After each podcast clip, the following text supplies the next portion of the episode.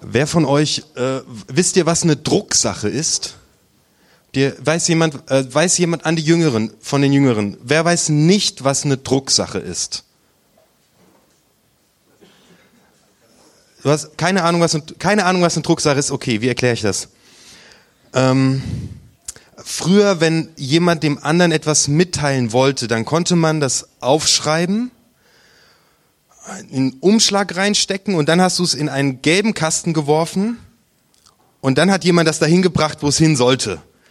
So, und eine Drucksache ist, wenn du Werbung verschicken möchtest, du musst den Umschlag auch auflassen, ähm, dann kostet das nur 80 Cent statt äh, 1 Euro, wie auch immer. Die Preise sind jetzt egal, damals waren es 80 Pfennig. Es ist also viel günstiger, was mit Drucksache zu versenden, aber du darfst nichts Persönliches draufschreiben sondern es muss wirklich äh, eine Infopost sein oder eine Werbepost. Also jetzt wisst ihr, was eine Drucksache ist. Ich äh, war neulich Schulsachen einkaufen für meine Kinder und ich habe so eine Riesenliste von meiner Frau mitbekommen, äh, was ich alles mitbringen soll. Normalerweise in diesem kleinen Laden gebe ich die Liste der Verkäuferin, die sucht alles für mich zusammen und ich bezahle und ich gehe. Aber heute war richtig viel los in diesem Laden und ich habe meine Liste und ich gehe an der am Dresen vorbei. Ich will ihr eigentlich die Liste geben und sage zu ihr, ja, ich suche meine Sachen selbst zusammen, ich brauche nur nachher noch eine Briefmarke. Okay, ich laufe durch die Regale und ich höre auf einmal auf dem rechten Ohr, dass äh, ein Mann an der Theke steht und zur Verkäuferin sagt, ich brauche einmal eine Briefmarke für eine Drucksache. Und die Verkäuferin sagt, es gibt keine Drucksache mehr. Und ich gucke ums Regal, da steht ein 75-jähriger Mann und sagt, doch natürlich, ich brauche eine Briefmarke für eine Drucksache. Wissen Sie nicht, was eine Drucksache ist? Und die Verkäuferin sagt, guter Mann, vor 20 Jahren wurden Briefmarken für Drucksachen abgeschafft. Es gibt sie einfach nicht mehr. Und er steht da und er läuft richtig rot an und ich vergesse schon meine Sachen einzukaufen, weil die Show ist zu gut und er zittert und sagt, geben Sie mir doch einfach nur eine Briefmarke für eine Drucksache. Es kann doch nicht so schwer sein. Und die Frau schießt zurück und die verrennen sich so richtig hart komplett in diesem Streit und ich versuche mich irgendwie auf meinen Kram zu konzentrieren und irgendwann dampft dieser Rentner so richtig sauer ab und sagt, er geht in einen anderen Laden sich seine Briefmarke für seine Drucksache holen. Und er ist raus. Und die Verkäuferin steht hinterm Tresen und sie ist bleich und ihre Finger zittern noch. Äh, und ich komme zu ihr, hab meinen Riesenstapel dabei, leg ihn vor sie hin und sag, so, ich bin fertig. Und sie guckt mich an und sagt, ja, ich bin auch total fertig. Und dann sagt sie, aber Sie brauchten doch auch noch was. Ich so, ja, genau, eine Briefmarke. Und sie, ja, was für eine denn? Und ich zu ihr, eine Drucksache. Ich konnte nicht. Und sie, sie steht mir gegenüber und sie, sie fängt an zu lachen und irgendwie, es, es war alles gut, ich konnte nicht anders. Ich, ich, muss, ich, war, ich habe nicht drüber nachgedacht. Ich musste, ich musste das einfach sagen. Ähm, und heute geht's, heute geht's ums Thema Glauben. Und vielleicht fragst du dich manchmal, wie du Glauben weitergeben kannst. Es gibt so Momente, in, wo wir, wir unter Druck stehen, wo wir einem Menschen begegnen und er hat eine Frage und wir merken es auf der Suche und es muss einfach raus. Wir haben was zu erzählen, weil wir haben einen Schatz gefunden. So, mir geht das manchmal so, aber ganz oft geht es mir auch so, dass ich überhaupt gar keine Ahnung habe, wie ich jetzt irgendwas über Glauben erzählen sollte. Das Thema heute heißt, wie kann ich glauben? Und die Überschrift könnte Fälscher eigentlich überhaupt gar nicht mehr sein. Weil eigentlich kann ich überhaupt nicht glauben.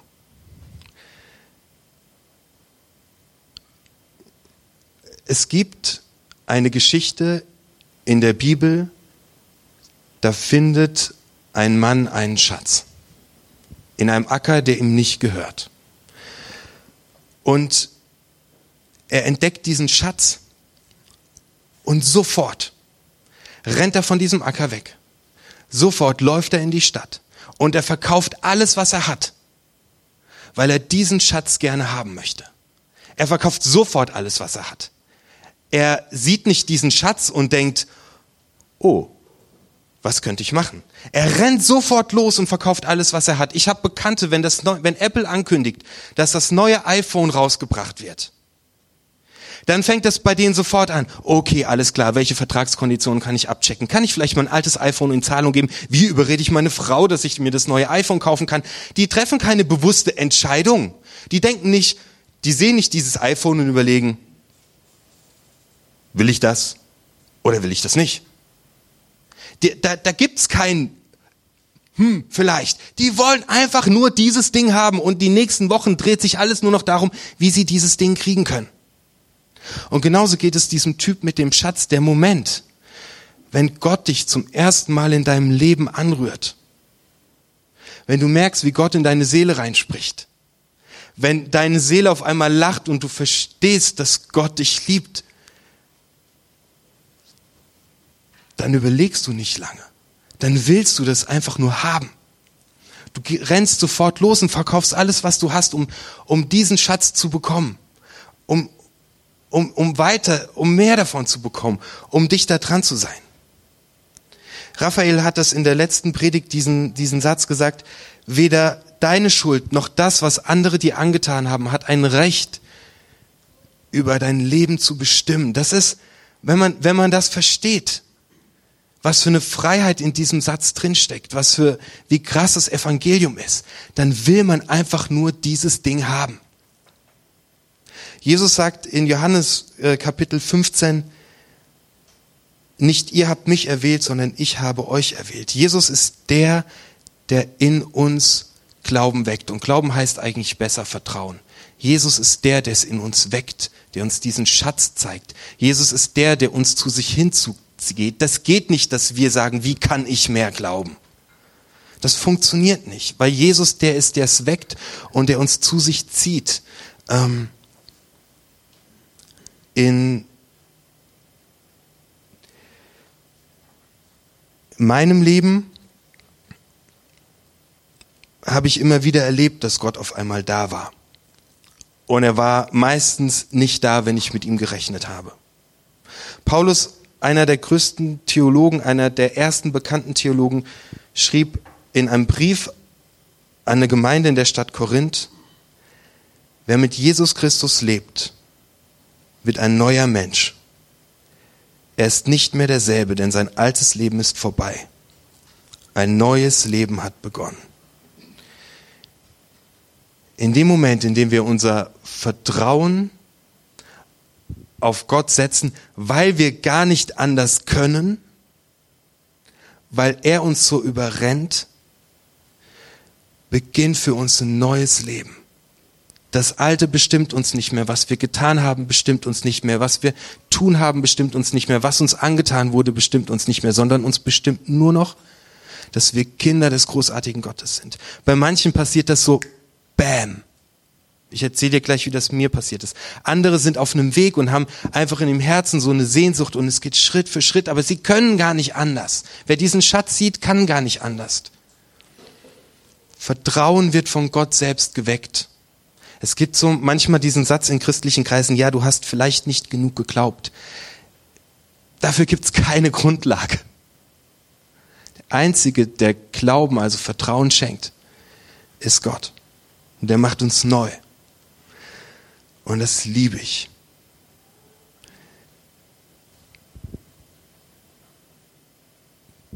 Ich war mit Anfang 20 meinen Großvater besuchen.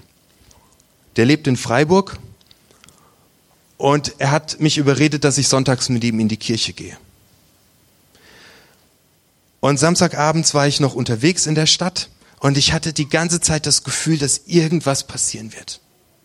Irgendwas wird morgen passieren. Ich wusste, dass irgendwas passieren wird. Und ich fahre mit meinem Opa zusammen in diesen Gottesdienst. Mein Opa war im Krieg. Äh, mein Opa war in Gefangenschaft in Russland. Und bevor der Russlandfeldzug losging, gab es am Rhein einen großen Gottesdienst für alle Soldaten. Und mein Opa hat mir erzählt, dass in diesem Gottesdienst auf einmal eine Stimme in sein Herz sprach aus dem Nichts, die gesagt hat, du kannst mir vertrauen. Und an diesem Morgen am Rhein mit tausend anderen Soldaten hat mein Großvater entschieden, ich werde mein Vertrauen auf Gott setzen. Und er kam aus dem Krieg zurück und er hatte drei Herzinfarkte, bevor er 30 war. Und er wurde über 90 Jahre alt und er war ein Mensch, der in jeder Lebenslage sich Gott anvertraut hat.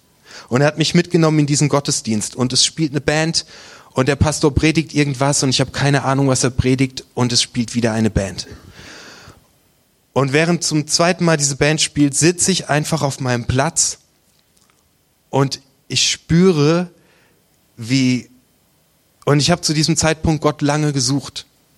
Und ich spüre, wie Gott mich auf einmal anspricht und ich wundere mich, dass die anderen Leute diese Stimme nicht hören und er sagt, Jan, ich liebe dich von Grund auf und du gehörst zu mir und nirgendwo anders hin. Und dieser Moment war für mich, wie dieser Moment gewesen sein muss, als dieser Mann auf dem Acker diesen Schatz fand. Ich musste nicht nachdenken, was ich darauf antworte. Weil es war so großartig, es war so ein krasser Schatz, dass dieses, dieses Moment war so heftig, dass ich, dass, dass, ich habe da nichts entschieden. Ich konnte gar nicht anders. Ich war nicht Herr der Lage, so wie der Typ, der das neue iPhone 11 will. Der ist nicht Herr der Lage. Ich wollte das haben. Sofort. Und ich habe gesagt, ja Gott, bitte. Ja, ich vertraue dir, dass das stimmt, was du sagst. Und ich bin nach Hause gefahren und ich war der glücklichste Mensch auf der Welt. Und es ging einige Zeit ins Land und ich begann in der Gemeinde mitzuarbeiten und äh, Theologie zu studieren. Und als ich im Theologiestudium angekommen war, war ich umgeben von lauter frommen Leuten. Die konnten alle irgendwie gefühlt alles richtig gut. Von denen hatte keiner eine geheime, irgendwelche geheimen Dateien auf seinem Computer. Die waren alle sauber, die waren alle clean, die haben gebetet, die waren fromm und da stand ich mittendrinne und dann habe ich versucht, genauso zu werden wie die. Ich habe versucht, so richtig fromm zu leben. Ich habe versucht, alles richtig zu machen. Ich habe versucht, der Typ zu werden, von dem ich dachte, dass Gott jetzt denkt, dass ich so werden soll. Ich habe versucht, äh, ich habe mir Vorwürfe gemacht, weil ich nicht regelmäßig gebetet habe. Ich habe mir Vorwürfe gemacht wegen allen möglichen Dingen in meinem Leben, von denen ich gedacht habe, ey Gott, Gott kann das nicht wollen, dass ich so, dass ich so lebe. Und dann bin ich immer durch den Wald gegangen und habe äh, hab Lieder gesungen für Gott, so richtig zwanghaft weil ich wollte richtig Gott gefallen. Ich habe mir gedacht, dir wo jetzt, jetzt ist die Zeit, wo ich richtig Gott gefallen muss. Jetzt muss ich richtig fromm sein und alles richtig machen. Und ich laufe an diesem Tag durch den Wald und ich sing ein Lied richtig laut in den Wald rein und äh, mein Sohn ist mit dabei und auf einmal höre ich zum zweiten Mal in meinem Leben eine Stimme, genauso heftig wie beim ersten Mal. Und ich höre diese Stimme und ich denk so, was?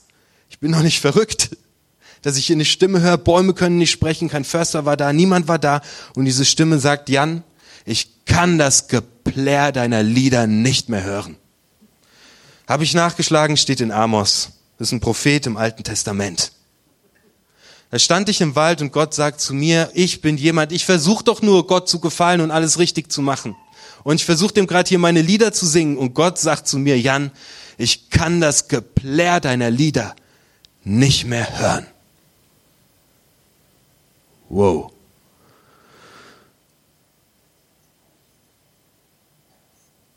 Und dann bin ich nach Hause gelaufen. Und wie ich nach Hause laufe, taucht von meinem inneren Auge so eine, so eine, so eine Kugel auf. Und diese Kugel ist voll mit einer Kruste. Und also es ist so ein Ball irgendwie aus Erde. Und dann sprengt diese Kugel auf und innen drin ist eine Perle. Und ich habe in diesem Moment verstanden, dass Gott, wenn Gott mich sieht, sieht er nicht diese, diese Kruste und diesen Schmutz und das, was da alles drumherum ist, sondern er sieht diese Perle. Gott sieht dich jetzt schon so. Für Gott bist du jetzt schon so, wie, wie er sich dich ausgedacht hat. Für Gott musst du nicht irgendjemand anders werden oder besser werden oder sonst irgendwas werden. Der kommt einfach mit seinem Angebot und sagt, hey, du bist mein Kind und ich liebe dich und vertrau mir.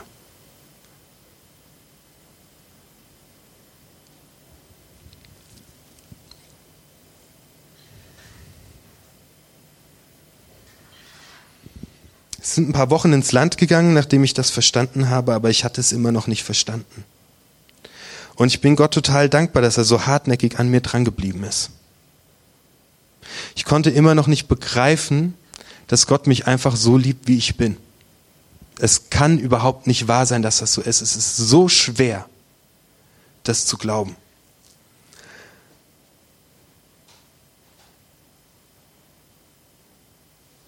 Ich bin an diesem Morgen aufgestanden und ich habe mich selbst gehasst über alles. Ich habe mein Leben gehasst, ich habe mich gehasst für Dinge, die ich getan habe. Ich habe mich richtig gehasst. Und ich habe mir selbst Vorwürfe gemacht und ich habe mir selbst Ohrfeigen gegeben.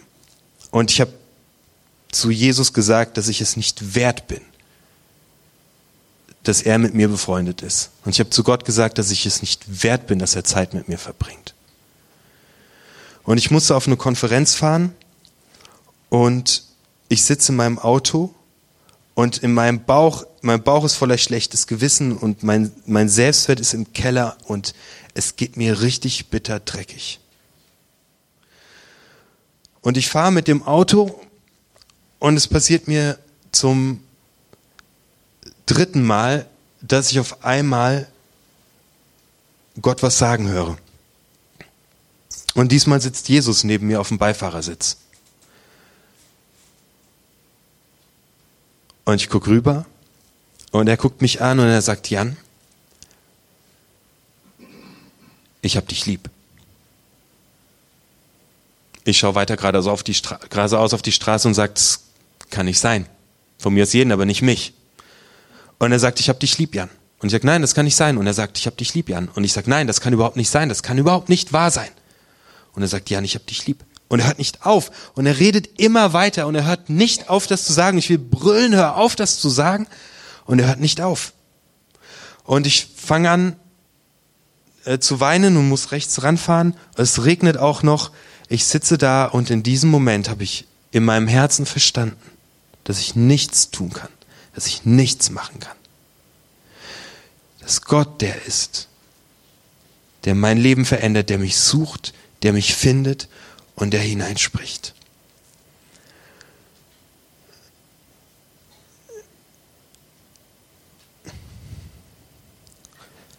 Du kannst nicht glauben. Und du kannst auch nicht zu wenig glauben. Es ist Gott, der durch seinen Heiligen Geist dich anpiekt, der eine Sehnsucht in dein Herz legt. Und der kannst du hinterherlaufen. Jesus sagt, wer mich sucht, der findet mich. Wer mich sucht, von dem lasse ich mich finden. Ich vertraue zutiefst auf Gott, dass er da ist und dass er heute hier ist. Und ich vertraue zutiefst auf Gott, dass der in deinem Leben einen riesengroßen Unterschied machen wird. Ich vertraue darauf, dass er dir begegnet heute auf dem Heimweg. Ich vertraue darauf, dass er dir begegnet heute Nachmittag. Ich vertraue darauf, dass er dein Leben sieht, genauso wie es gerade eben ist. Und ich vertraue darauf, dass er neben dir steht.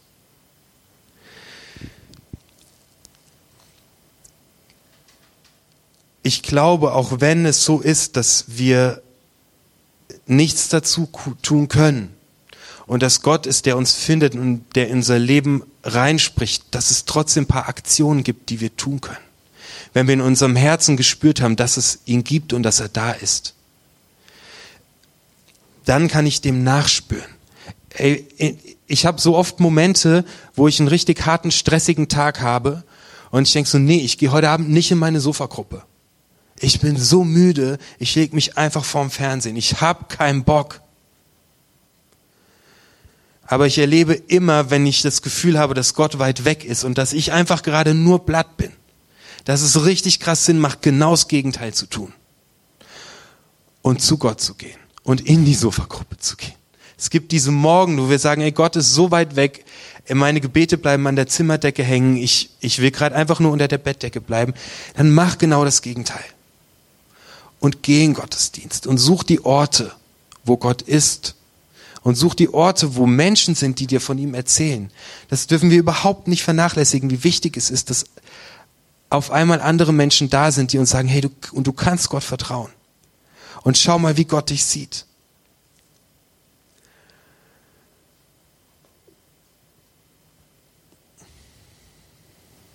Ich habe noch einen Do-it-yourself-Tipp. Schreib dir die Sachen auf, die du mit Gott erlebst. Schaff dir ein kleines Büchlein an, kauf dir irgendein kleines Buch. Ich kenne einen richtig guten Schreibwarenladen. Ähm, geh dahin und kauf dir ein Buch, wo du reinschreibst, was du mit Gott erlebt hast. Schreib das auf. dass du es nicht verlierst. Es geht so schnell und ist so schnell weg. Denn manch, denn dann kommst du an den Moment, dass du auf einmal eine Drucksache hast. Du hast was mit Gott erlebt, du hast festgestellt, dass du ihm vertrauen kannst. Und dir begegnet ein Mensch und er sagt, ja, ich kann zurzeit nicht glauben. Ist ja ganz nett, du mit deiner Kirche und so. Und du hast eine Geschichte, die du erzählen kannst, die wie Druck aus dir raus muss, wie du Gott erlebt hast. Deswegen schreib dir das auf. Wir haben so viele Geschichten, die wir mit Gott erleben. Es geht heute nicht mehr darum, dass wir mit Menschen diskutieren und sie tot argumentieren. Aber wir haben Geschichten, die wir mit Gott erlebt haben. Und die müssen manchmal einfach raus und die wollen erzählt werden. Wir machen ein klein bisschen Musik und ähm, ich bin in diese Predigt gerade reingestolpert, weil heute alles anders ist als sonst. Ähm, vielleicht nimmst du dir einen Moment Zeit und schreibst noch eine Frage auf, die du hast. Dann nehme ich mir gleich einen Moment Zeit ähm, und versuche die äh, zu beantworten. Wir nehmen uns für die gesamte Fragenrunde 10, 12 Minuten Zeit. Wenn du eine Frage hast, dann schreib sie auf. Die Eva sammelt die ein und äh, dann bequatschen wir die gleich gemeinsam, falls dir das in dieser Predigt alles zu konfus war.